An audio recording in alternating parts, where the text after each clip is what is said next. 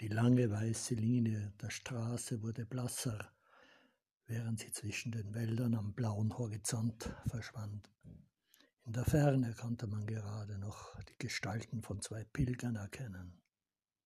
Alles war ruhig und schön.